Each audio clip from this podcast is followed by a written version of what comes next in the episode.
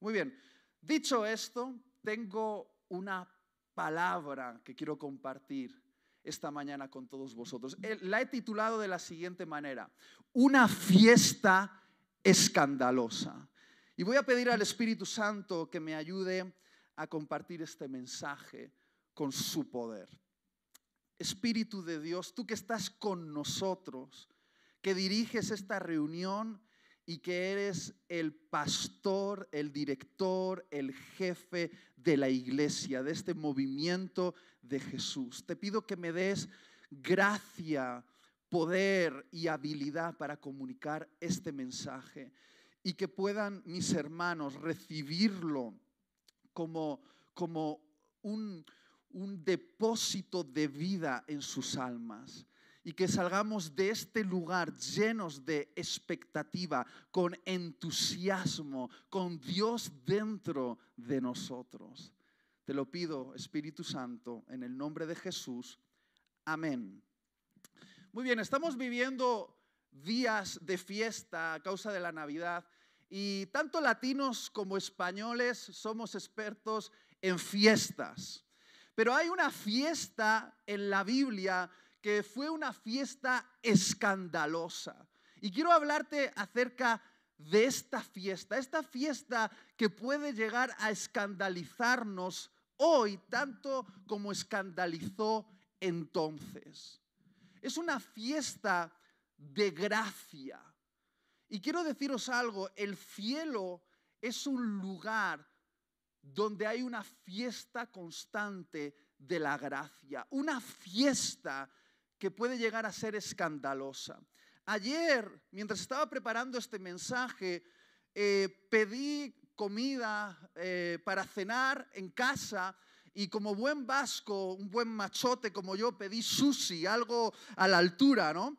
Tengo que decir a mi favor que como sushi con tenedores y cuchillo, ¿eh? digo porque no me rebajo tanto, nada de palillos, yo lo como con cuchillo y tenedor el sushi. Y pedí sushi para llevar y cuando llamaron a la puerta era una mujer eh, no la identificaba bien por la máscara, pero claramente después me enteré que era colombiana. Me dio el sushi, todo iba, parecía, parecía que iba a ser simplemente un reparto más, pero ella abrió una brecha de oportunidad para la gracia. Ella dijo, que Dios te bendiga. Y entonces yo entendí, esta es la oportunidad.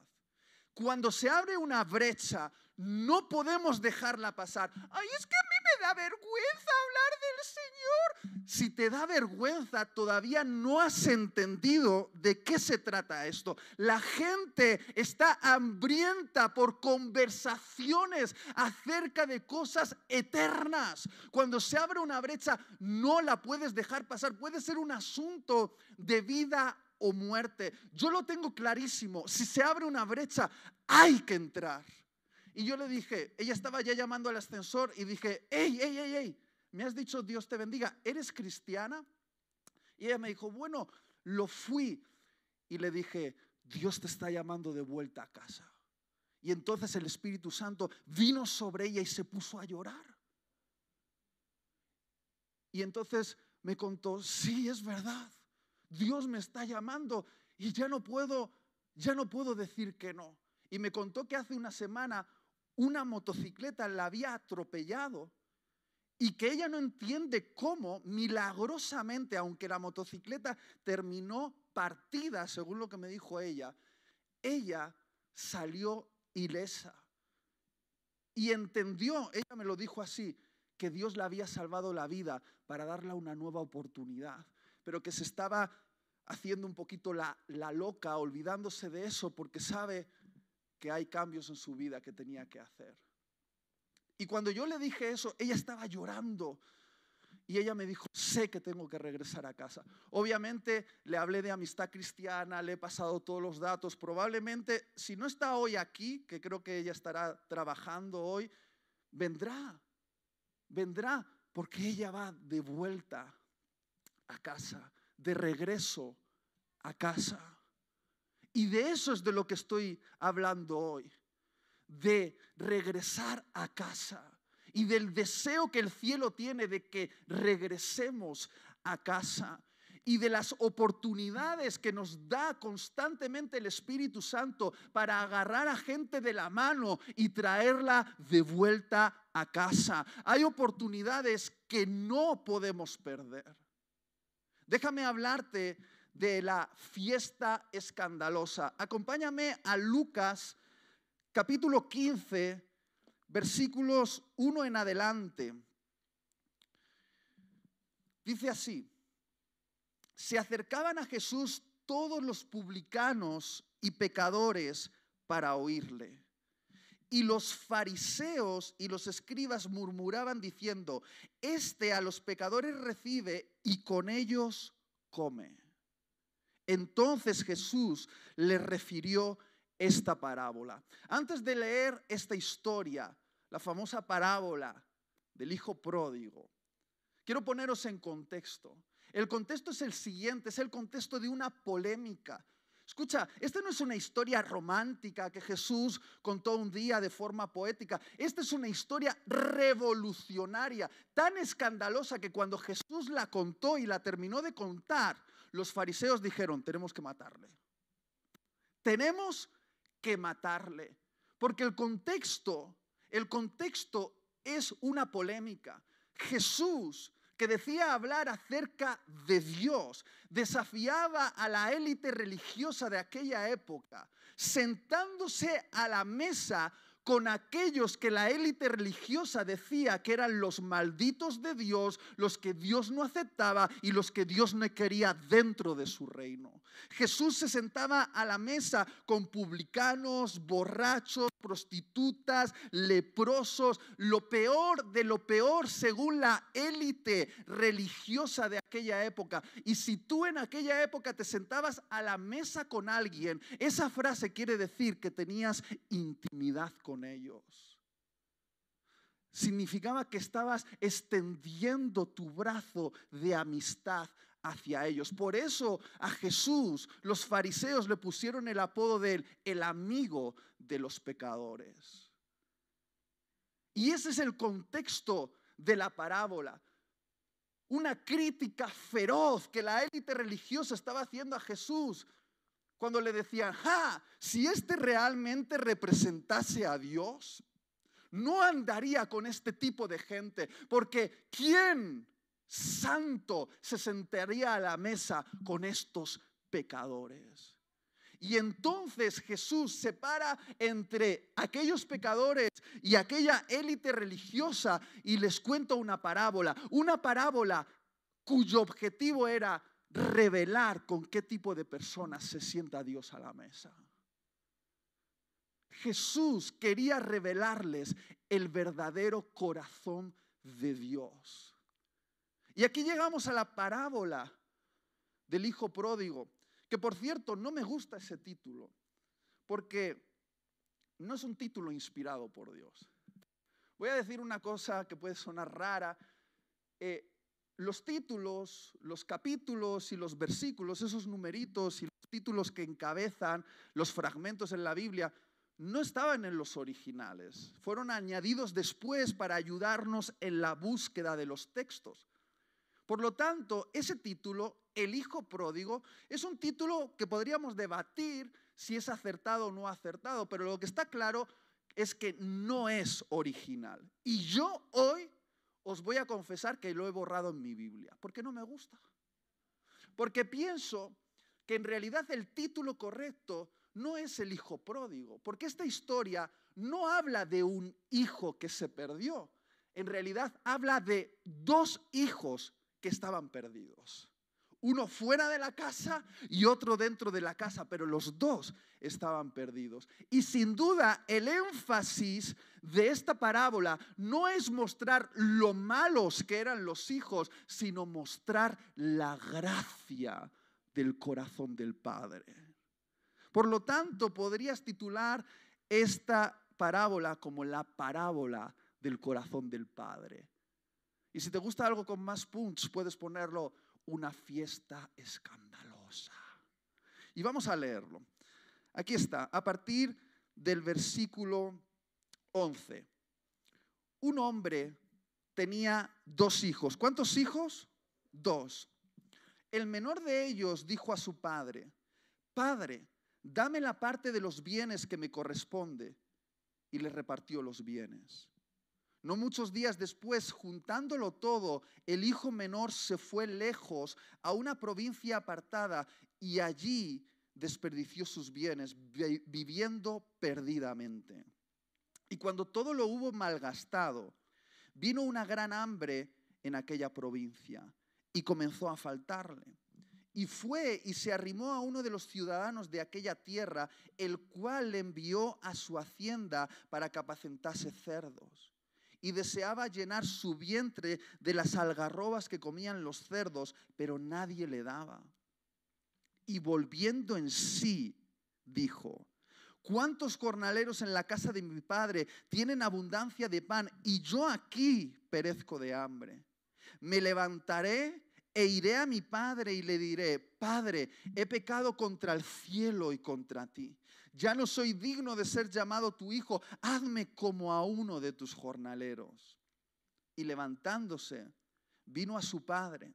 Y cuando aún estaba lejos, lo vio su padre. Y fue movido a misericordia y corrió y se echó sobre su cuello y le besó. Y el hijo le dijo, Padre, he pecado contra el cielo y contra ti, y ya no soy digno de ser llamado tu hijo. Pero el padre dijo a sus siervos, sacad el mejor vestido y vestidle, poned un anillo en su mano y calzado en sus pies, y traed el becerro gordo y matadlo, y comamos y hagamos fiesta. ¿Hagamos qué?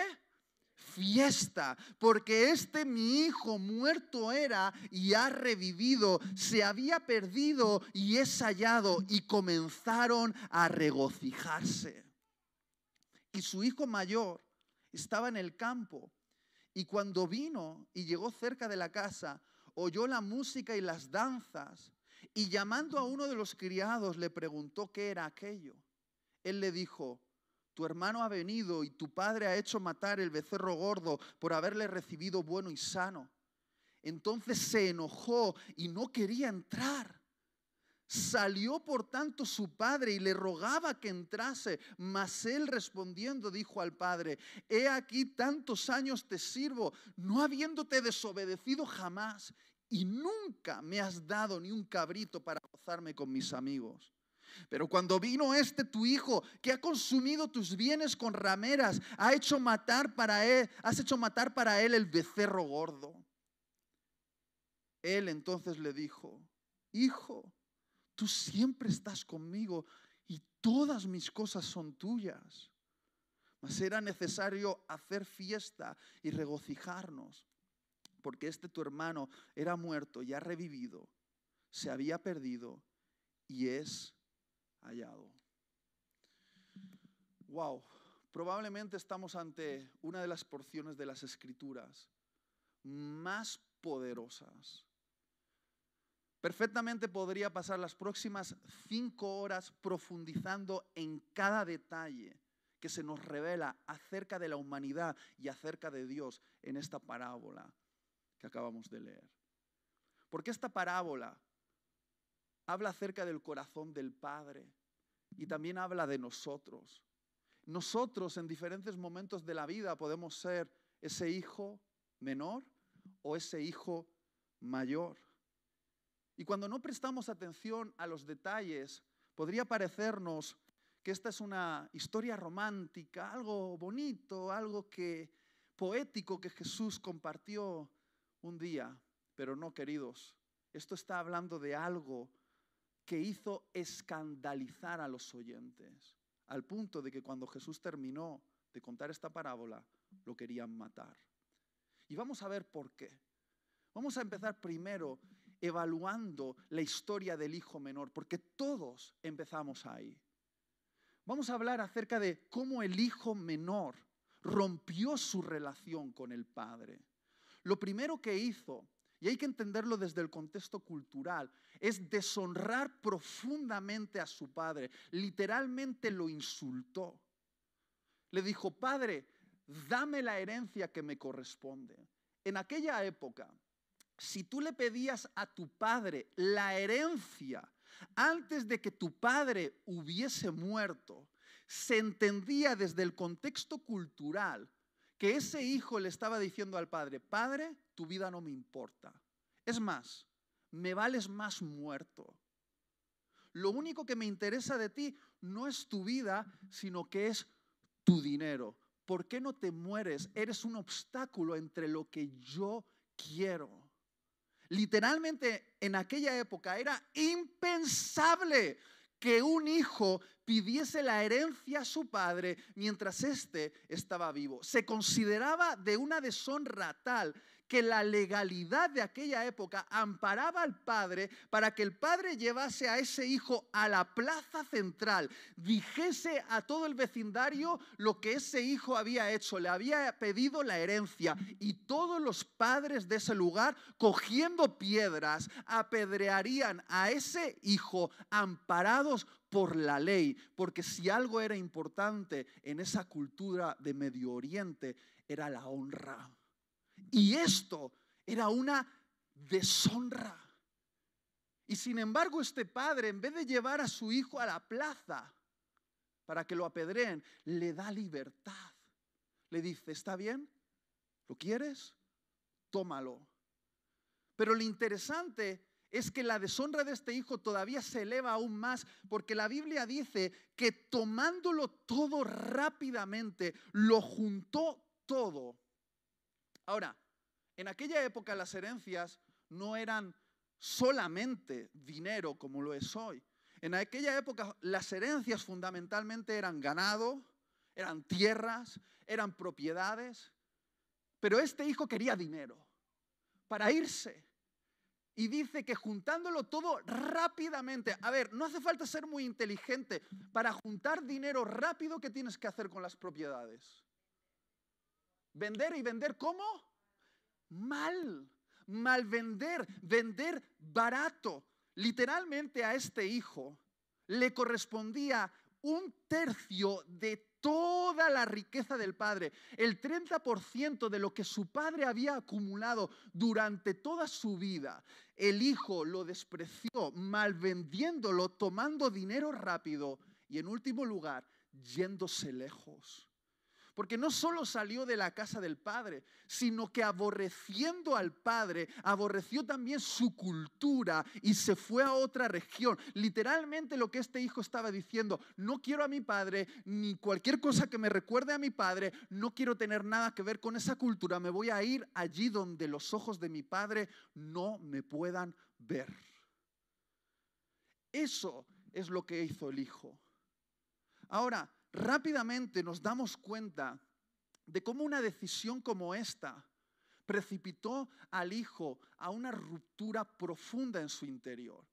Mientras había dinero parecía que todo iba bien y no sabemos exactamente cuánto tiempo el hijo vivió malgastando la herencia de su padre. Probablemente fueron años y años y años malgastando, malgastando, malgastando. Pero cuando gastas sin medida, y encima viene una crisis, como dice la parábola que vino. Este hijo llegó a un colapso. Y literalmente podemos ver la situación en la que queda este hijo en varios detalles. El primer detalle es que este hijo termina ofreciéndose como cuidador de cerdos.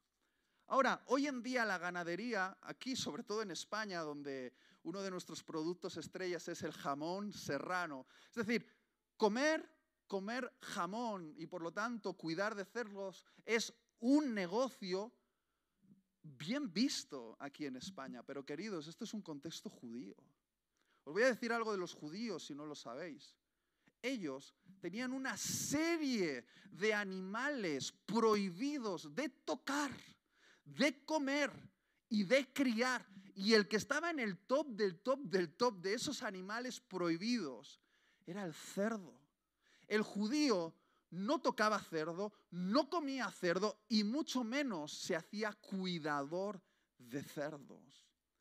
Cuando la parábola nos dice que este hijo se hizo cuidador de cerdos y luchaba con los cerdos por llevarse algo de su comida a la boca, lo que Jesús nos está intentando decir es que este muchacho cayó en vergüenza absoluta, tocó fondo. Si Jesús estuviese contando la parábola hoy, hubiese expresado esto de otra manera. No sé cómo lo hubiese hecho, pero quizá hubiese dicho que se hizo adicto a la heroína y que dormía en la calle y que ofrecía su cuerpo a otros hombres a cambio de droga. Quizá lo hubiese dicho así. Lo que hubiese dicho es que tocó fondo, porque de esto se trata, de un estado de vergüenza, caer a lo más bajo posible. Pero hay un detalle más en esta parábola que si no te fijas pasa desapercibido y es el hecho de que este muchacho tocó tanto fondo que literalmente tuvo que vender sus zapatos. No tenía zapatos. Y en aquella época, en el imperio romano, las únicas personas que caminaban sin zapato en la cultura eh, grecorromana eran los esclavos. Los esclavos, como una señal social, tenían que caminar descalzos. Lo que nos estaba intentando decir Jesús es que no solo estaba en un estado de vergüenza, sino que también estaba en un estado de esclavitud. Literalmente este muchacho fue esclavo de sus propias malas decisiones. Y por último, lo que nos muestra es que se convirtió en un superviviente. ¿Por qué? Porque dejó de vivir para sobrevivir. Siendo heredero de una gran fortuna, se convirtió en un mendigo. Siendo un príncipe, se convirtió en un pobre superviviente. Alguien que solo piensa en sobrevivir un día más. Haré lo que sea por un poco de comida y un lugar donde vivir. Es decir, no tengo planes de futuro, no pienso a largo plazo, simplemente pienso día por día. Tres cosas, vergüenza, esclavitud y supervivencia. Allí donde estamos todos que hemos abandonado la casa del Padre. Y lo sabes bien. No sé si es la primera vez que estás aquí. Y si ya llevas un tiempo aquí, recuerda de dónde te sacó Dios. Vergüenza, esclavitud y supervivencia. Cuando decimos a Dios, no te quiero en mi vida, dame la herencia, me valdrías más si estuvieses muerto, porque yo quiero ser ley para mí mismo. Las leyes de tu casa no me interesan, quiero romper el vínculo contigo, voy a hacer mi vida a mi manera. Terminamos todos avergonzados, esclavizados y supervivientes. Pensamos que las borracheras, las fiestas, el sexo desenfrenado, lograr éxito profesional, vivir la vida loca, nos va a hacer mejores y nos convierte en vergüenza, supervivencia y esclavitud. Eso es. Y ahí estamos todos. No sé cómo es tu historia o cómo fue tu historia, pero sé que terminaste avergonzado, esclavizado y como un superviviente. Y ahí estaba. Ahí estaba ese hijo que habla de ti y habla de mí. No está hablando de otra historia, está hablando de nuestra historia. Y tienes que verte ahí. Porque si no te ves ahí primero, no podrás verte ahí después. Y lo interesante es que esta historia nos muestra un momento, un, momento de inflexión, un momento que lo cambia todo. Dice literalmente que este hijo, mientras estaba luchando con unos cerdos para llevarse un poquito de comida a la boca. Mientras se llevaba una algarroba a la boca, dijo, ¿qué estoy haciendo? La palabra que usa Jesús aquí es que el Hijo volvió en sí. En griego, eso es una palabra que está ligada a la palabra arrepentimiento. Literalmente es como que despertó de un sueño y lo vio. Vio por primera vez las cosas desde una perspectiva renovada, volvió en sí, como si hubiese estado en una ensoñación, como si hubiese vivido una fantasía, una ilusión, como si hubiese estado conectado a la Matrix y estuviese viviendo una falsedad y de repente, ¡pum!, despierta. Es un despertar que viene con el arrepentimiento. ¿Qué palabra tan maltratada, maltratada en nuestra cultura y en nuestra iglesia? Hoy la gente ya no habla de arrepentimiento y cuando se habla se piensan que es llorar. Y no es llorar. Arrepentimiento no es llorar. Puedes tener lágrimas en los ojos y no tener un corazón arrepentido. Lo he visto así de veces. Arrepentimiento quiere decir cambio de mente, quiere decir despertar, quiere decir volver a ver las cosas, pero desde una perspectiva nueva, quiere decir salir de la ensoñación, cambio de mente, arrepentimiento. Hay muchas personas que confunden la vergüenza con el arrepentimiento. Una vez estaba hablando con una persona y me estaba contando su historia y dónde había terminado y cómo había terminado entre cerdos. Ah, hablaba de hombres, pero bueno, eran cerdos en realidad. Y con lágrimas en los ojos, yo la pregunté, ¿Tú estás arrepentida o estás avergonzada? Porque claro, cuando de repente tienes un bombo, te has quedado embarazada o, has hecho una locura. Estoy hablando en términos femeninos porque era ese caso, pero ya me entendéis. Uno puede decir, qué vergüenza me da que vean la gente dónde he llegado, dónde he caído. Pero eso no es arrepentimiento. Eso es vergüenza. Y la vergüenza no cambia a nadie. No cambia a nadie. Haz un zoom con la cámara. No cambia a nadie. Puedes pasar toda tu vida avergonzado cada vez que te masturbas viendo porno y no cambia a nadie. Puedes pasar tu vida avergonzado cada vez que vas de hombre en hombre, de mujer en mujer, pero eso no cambia a nadie. Puedes pasar tu vida avergonzado viviendo una vida dependiente del alcohol, de las drogas, del engaño, de lo que sea, y ver las consecuencias del deterioro de tu vida avergonzado, pero eso no cambia a nadie. No cambia a nadie. Puedes estar avergonzado y no arrepentido. Pero si algo tuvo este muchacho, queridos, es que él se arrepintió. Volvió en sí. ¿Y dónde lo veo claro? Lo veo claro en el cambio de perspectiva. Él dijo, espera, espera, espera, espera. Si es que mi padre era bueno. Siempre ha sido bueno y yo no fui capaz de verlo. Es tan bueno que incluso, incluso los siervos viven mejor que yo. Mi padre es bueno. Siempre fue bueno y no lo vi.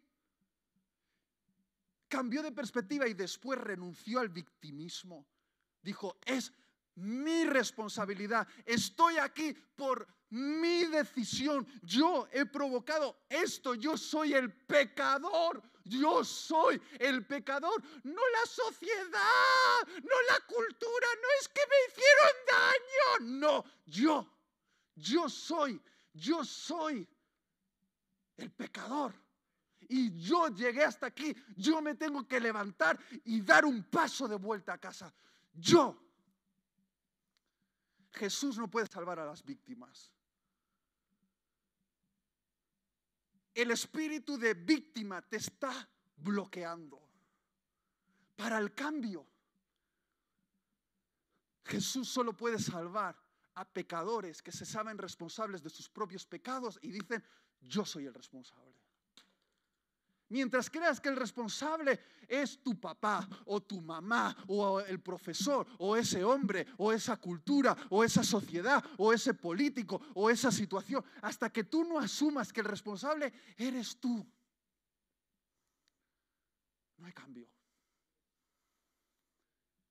Muchos leen la historia de Adán y Eva y dicen, ¿por qué Dios los sacó del Edén y no los dejó dentro. ¿Por qué Dios no los perdonó? Dice. Y yo digo, a ver, léeme, porque yo he leído Génesis 1, Génesis 2, Génesis 3, como unas 500 veces y todavía no he encontrado la palabra Dios perdóname. Adán y Eva no pidieron perdón. ¿Por qué? Porque pensaban que no tenían la culpa. Porque cuando Dios se presenta donde Adán y le dice, Adán, ¿qué has hecho? ¿Por qué has comido? ¿Qué dice Adán? Yo, yo no. La mujer que tú me diste, ella me lió. Entonces Dios va donde Eva y dice, Eva, pero ¿qué ha pasado? ¿Por qué has hecho esto? ¿Y, y qué dice Eva? Yo, yo no. La serpiente que tú dejaste entrar aquí. Ella me engañó. Y ya Dios va donde la serpiente y ¿qué pasa contigo? Ella miró alrededor y dijo, bueno,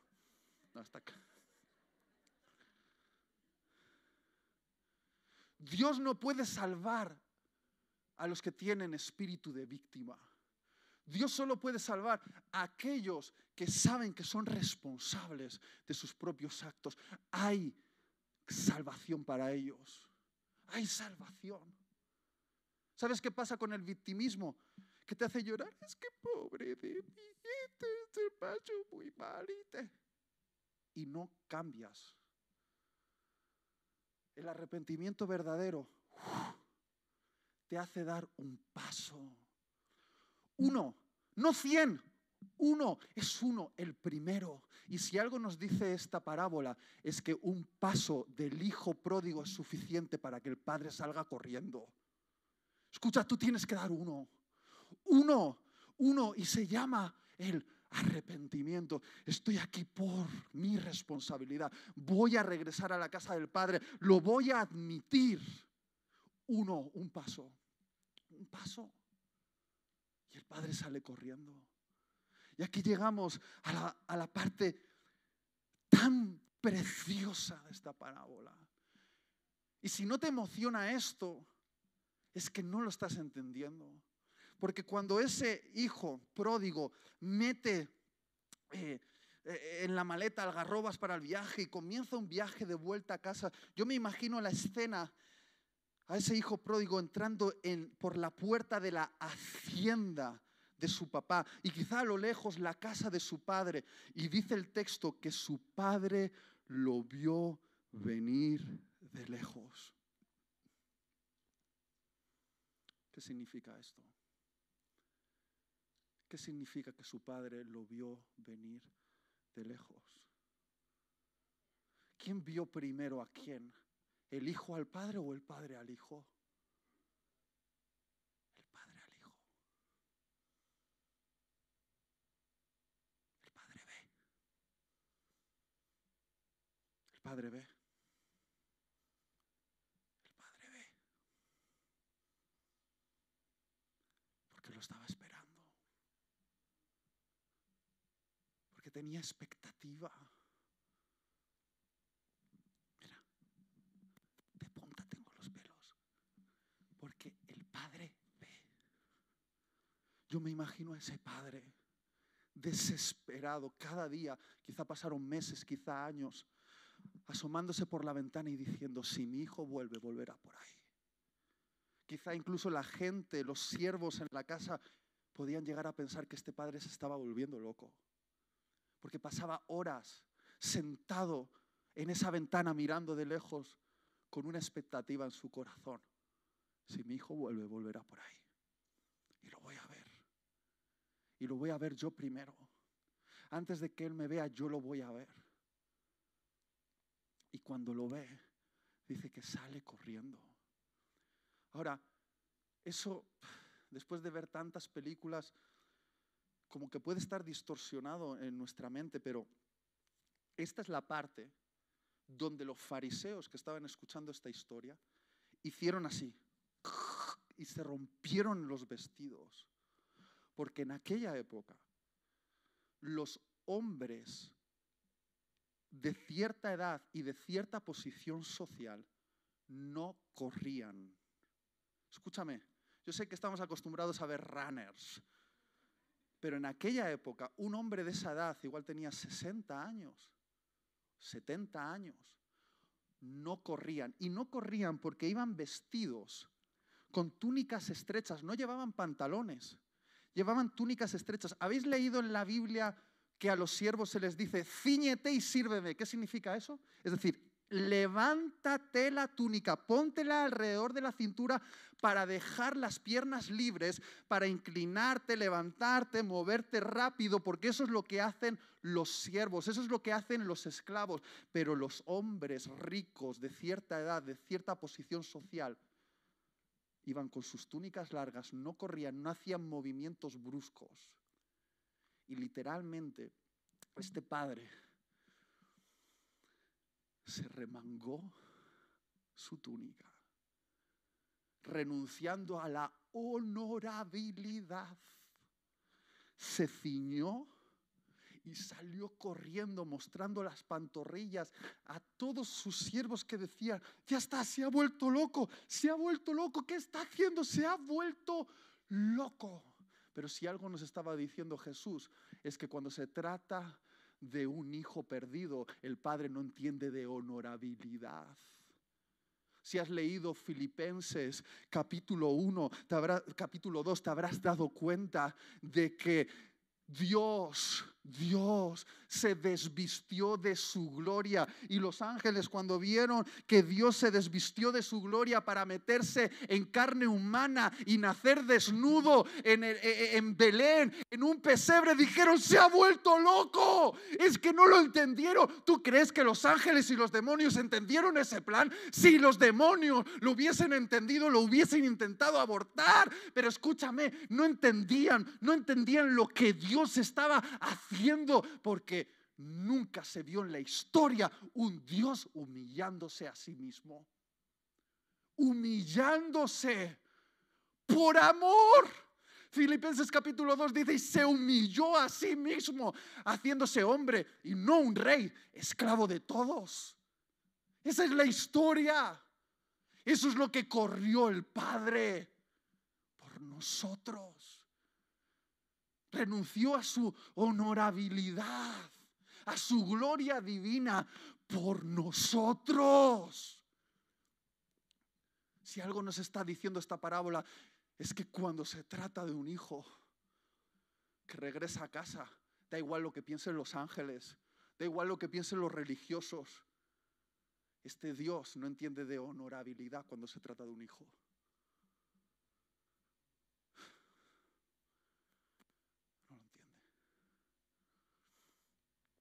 Sale corriendo. Y ahí está el hijo que ve a su padre correr. Y tú si ves a tu padre correr, ¿qué piensas? ¿Me mata?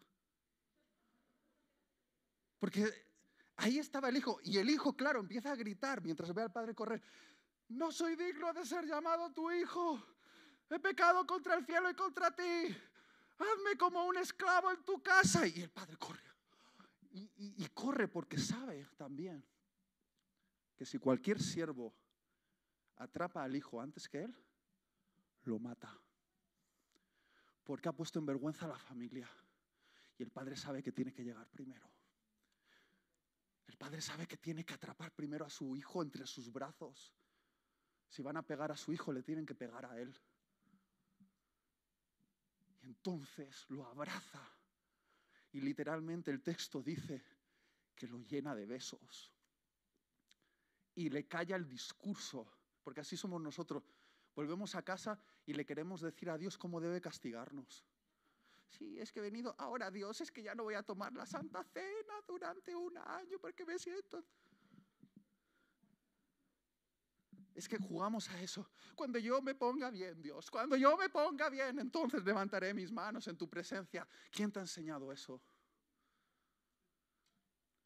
¿Cuándo abrazó el padre a su hijo? ¿Antes de limpiarlo o después de limpiarlo? ¿Cuándo abrazó el padre a su hijo? ¿Antes de limpiarlo o después de limpiarlo? Porque ese hijo vino oliendo a qué? Hacerlo. ¿Antes o después lo abrazó? Antes. Porque el abrazo del padre es tal como estás. Pero ese abrazo no te deja así. Ese abrazo te transforma. Y puede llevar tiempo, ¿eh? Puede llevar tiempo. ¿Por qué, ¿Por qué buscas placer en la pornografía? Porque tienes hambre de amor. ¿Por qué buscas sexo o relaciones fugaces con hombres? Porque tienes hambre de amor. ¿Por qué quieres que la gente vea que, triunfas eh, eh, en internet y pones fotos de lo guapo o guapa que eres o lo que tienes? Porque tienes hambre de amor. Quieres el abrazo del Padre. No lo has entendido todavía, pero lo, lo necesitas. Lo necesitas. Porque cuando eres lleno del amor del Padre, ya no necesitas buscar en cosas. Amor barato.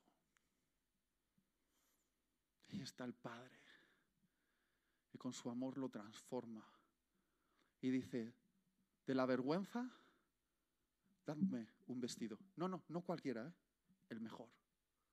El mejor que tengáis en el armario porque de la vergüenza de ese vestido que olía a cerdo, Dios dice, aquí hay ropa nueva. La ropa en la Biblia siempre representa un estado. Ropa nueva quiere decir vida nueva. Vida nueva. Ah, y dice, descalzo. Querido, no, no, no. Tú no eres un esclavo aquí. No, pero hazme como uno de tus esclavos. A ver, tú decidiste salir de aquí con tus términos. Yo decido cómo te recibo aquí con mis términos. Y yo digo que tú no eres un esclavo. Tú eres hijo. Y traerme el anillo. ¿Sabéis lo que representaba el anillo? Era la autoridad para sellar contratos, hacer negocios en nombre de la familia. Literalmente estaba diciendo, tú no eres un superviviente, tú estás construyendo algo con nosotros, eres un heredero.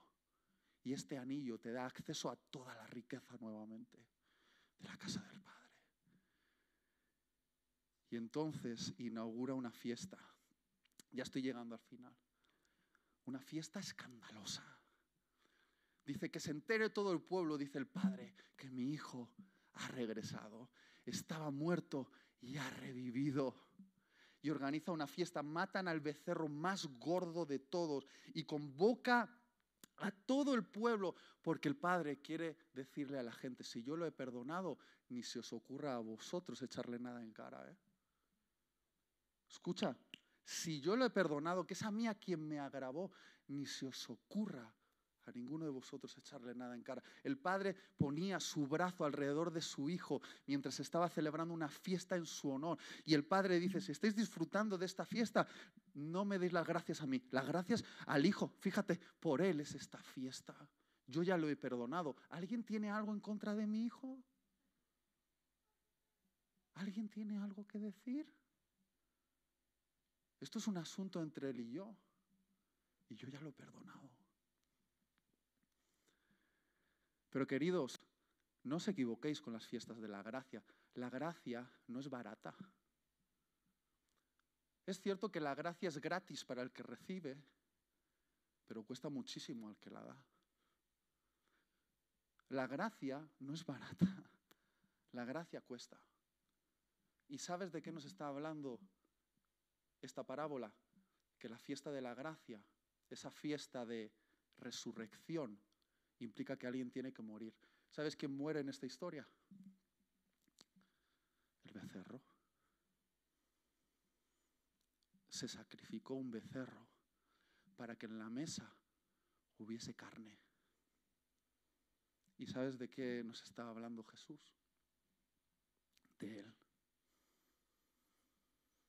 Se lo estaba diciendo de otra manera cuando repartió el pan y el vino a sus discípulos. Y dijo, en esta fiesta el becerro que va a ser sacrificado soy yo, porque alguien va a morir para que vosotros tengáis vida. ¡Ey! La gracia no es barata. Algunos dicen, Itiel, cuidado con esos mensajes que predicas de la gracia, porque la gente va a pensar que puede vivir de cualquier manera.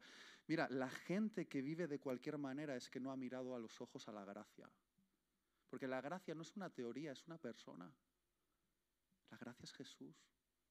Y cuando tú ves a Jesús a los ojos, escúchame, cuando ves a Jesús a los ojos, cuando ves al becerro a los ojos, y ves que fue degollado por ti. Cuando lo ves clavado en la cruz, sangrante, abierto y herido por ti, no puedes jugar. No jugamos con la gracia a aquellos que nos hemos encontrado cara a cara con la gracia.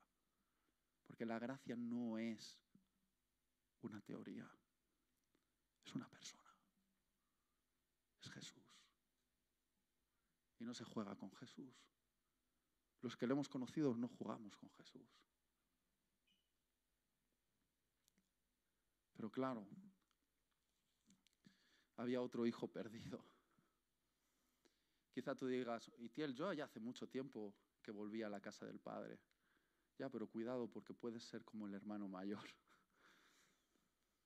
El hermano mayor llegó, oyó el sonido de la fiesta y dijo, ¿qué está pasando? Y un siervo le dijo, esta fiesta es en honor a tu hermano que ha regresado a casa. Y entonces, ¿qué hace el hermano mayor? Se enfada. Y se queda fuera y dice la parábola que el padre sale fuera a buscarlo. Si sale fuera a buscarlo es porque el hijo estaba perdido. Sí, estaba en la casa, pero estaba igualmente perdido.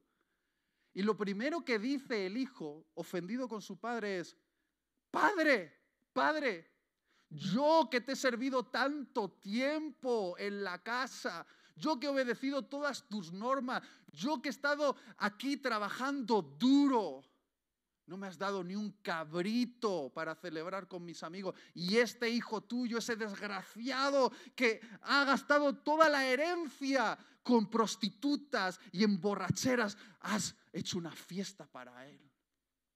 Y el padre lo mira, se echa las manos a la cabeza porque el que está alucinando es el padre. Dice, hijo, tanto tiempo en mi casa y no me conoces.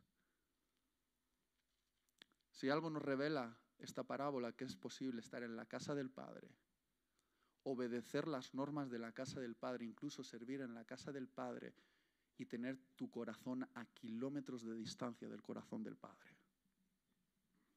Es posible estar en la iglesia, obedecer las normas de la iglesia y servir en los asuntos de la iglesia, pero tener tu corazón a kilómetros de distancia del Padre de la iglesia.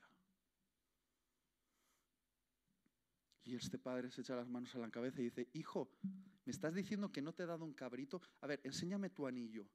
El hijo extiende, le muestra el anillo, este anillo te da acceso a todo. No te puedo dar un cabrito porque ya es tuyo. Cógelo. ¿Cómo has vivido por debajo de la gracia? ¿Cómo has vivido intentando eh, eh, ganar cosas como si esto fuese un intercambio? Tú haces y yo te doy. Escúchame, todo lo que hay en la casa es tuyo. Si has vivido como un mendigo en vez de como un hijo es porque no me has conocido.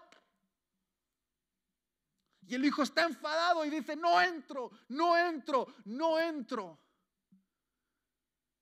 ¿Sabéis por qué me atrevo a decir que este hijo estaba desconectado del corazón del padre? Porque si realmente hubiese estado conectado a su corazón, todas esas tardes que lo vio llorar por su hermano menor, en esa ventana mientras miraba al horizonte, hubiese sido suficiente para que esta parábola hubiese sido la parábola del hermano que fue a rescatar a su hermanito. Pero no es. ¿Y sabéis por qué? Porque el hermano mayor tampoco amaba al padre, amaba el dinero del padre.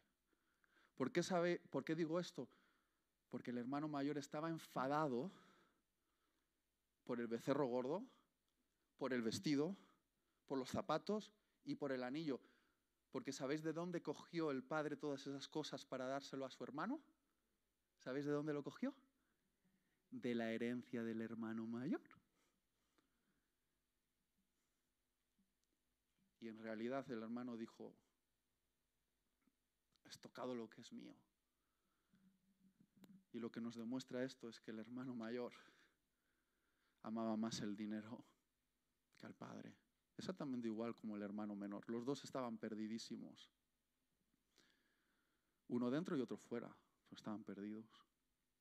Y lo interesante de esta parábola es que el primero, el menor, termina dentro de la fiesta, pero el segundo no sabemos si entra. Y sabéis lo que representa la fiesta, ¿no? El cielo. El gozo del cielo. Que por cierto es la palabra que más se repite en Lucas 15. Regocijo. Si te pone nervioso las fiestas y el regocijo, no te va a gustar el cielo, porque ahí están todo el día de fiesta. Y este hermano mayor no entra, o al menos no sabemos si entra. Y la pregunta es, ¿quién eres tú? Porque Jesús, nuestro hermano mayor, el primogénito entre todos los hermanos, Él le dio la vuelta a esa parábola porque Él es el hermano mayor que nos fue a buscar a nosotros. ¿Quiénes vamos a ser nosotros entonces? ¿Nos quedamos dentro o fuera de la fiesta? Yo no sé en qué momento de tu vida te pilla esta parábola, pero si eres como el hermano menor, arrepiéntete y vuelve a casa. Si eres, como el hermano mayor, entra en la fiesta, alíñate con el corazón del Padre y disfruta con lo que Él disfruta. Porque esto no es un negocio donde nosotros logramos posiciones. Esto se trata del corazón del Padre y el corazón del Padre es salvar a sus hijos. Entonces, tenemos que decidir. Y me gustaría invitarte a ponerte de pie un momentito.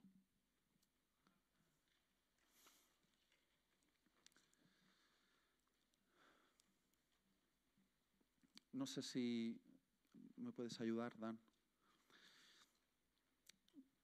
Si eres el hijo pródigo, el hermano menor, que hoy dices, tengo que regresar a casa, eres bienvenido. Eres bienvenida. Pero para esto, para esto, eh, tienes que dar un pasito, un paso de vuelta a la casa del Padre. Yo no sé si tú estás aquí hoy, te han invitado por alguna razón y dices, no, he entendido todo el mensaje, pero algo dentro de mí me dice que estoy viviendo mi vida perdidamente y pronto voy a terminar entre cerdos. Necesito regresar a casa. Si es así, voy a invitarte a hacer una oración ahí donde estás. ¿Está bien? Hay que volver a casa por Navidad. ¿Quieres volver a casa? Hay que volver a casa por Navidad. Si estás ahí, vamos a cerrar los ojos todos y tú quieres regresar a casa por Navidad, a la casa del Padre. Voy a contar hasta tres y te voy a animar a levantar tu mano ahí donde estás. Y ahí donde estás, vamos a orar. ¿Está bien? Levanta tu mano a la de tres si quieres regresar a casa. Ese es un paso de arrepentimiento, un paso donde dices, es verdad, me fui, es mi responsabilidad, pero quiero regresar. Una, dos y tres. Levanta la mano, ¿sí? Muy bien. Dios te está viendo. Dios te está viendo. Dios te está viendo. Dios te ve. Dios te ve. Dios te ve. Oramos juntos. Señor Jesús, vamos a decirlo juntos, Señor Jesús, hermano mayor, dame la mano y tráeme de vuelta a la casa del Padre. Me arrepiento de mis locuras, de mis pecados, de mis rebeliones y vengo tal como soy abrázame y restaurame con tu amor. Amén y amén. Dale un aplauso a Jesús por todas las personas que han levantado su mano. Y aquí estamos los hermanos mayores, ¿verdad, Jazz? Puedes orar ahora por los hermanos mayores que estamos aquí, que nos alineemos con el corazón del Padre y que podamos hacer fiesta. Yo creo que deberíamos terminar con una fiesta, ¿verdad, Jazz? Es, lo lógico, ¿no? Terminar con una fiesta. Sí, por, por todas las personas que regresan. Y Jazz, quiero pedirte que ores para que seamos una iglesia de hermanos mayores alineados con el corazón del Padre. ¿Está bien?